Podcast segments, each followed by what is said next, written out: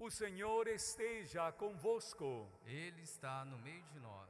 Proclamação do Evangelho de Jesus Cristo, segundo Mateus. Glória a vós, Senhor.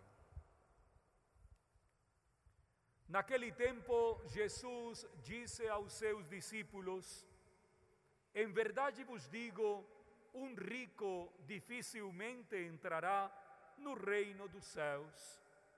E digo ainda: é mais fácil um camelo entrar pelo buraco de uma agulha do que um rico entrar no reino dos céus.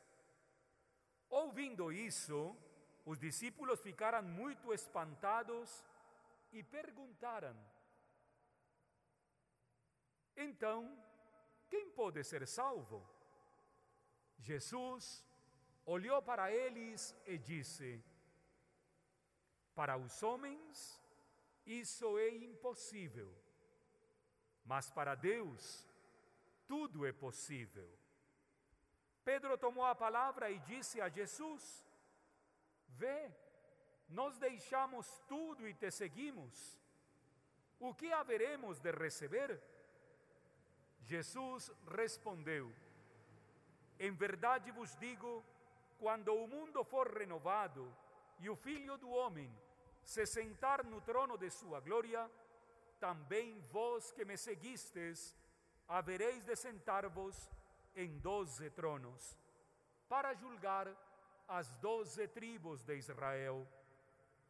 E todo aquele que tiver deixado casas, irmãos e irmãs, pai, mãe, filhos, campos, por causa do meu nome, receberá cem vezes mais e terá como herança a vida eterna.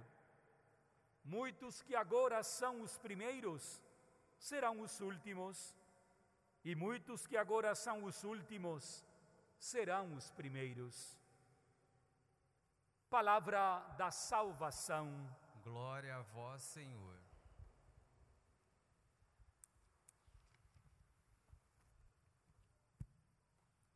Nós continuamos a nossa reflexão à luz do texto do profeta Ezequiel. E neste dia, Ezequiel coloca uma das realidades mais agudas da vida humana: o orgulho, a prepotência e a vaidade. Um triângulo desastroso na vida de um ser humano. Ezequiel diz para os seus interlocutores: vocês quiseram ocupar o lugar de Deus e se tornaram entre vocês deuses. Então tem muita gente que está no topo da pirâmide, porque assim ela fez de tudo para alcançar esse lugar.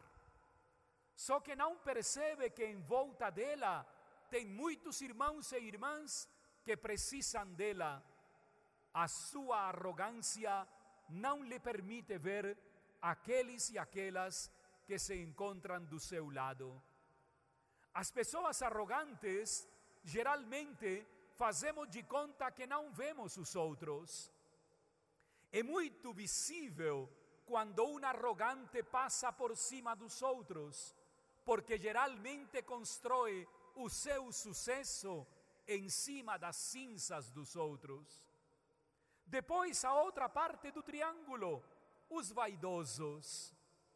Como é difícil tirarmos a vaidade do nosso coração, sobretudo quando, como diz o Evangelho, acumulamos demais.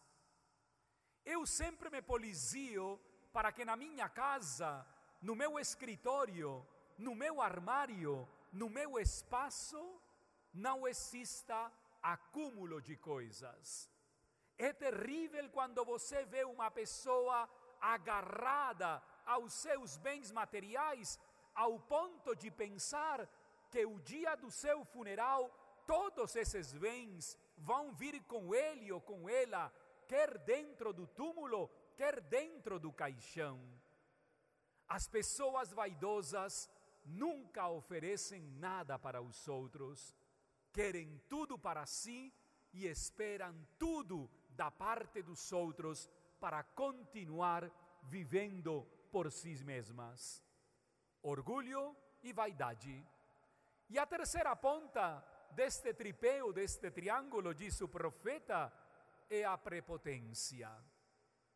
Jesus não gosta dos ricos? Falso. Jesus não gosta dos ricos prepotentes.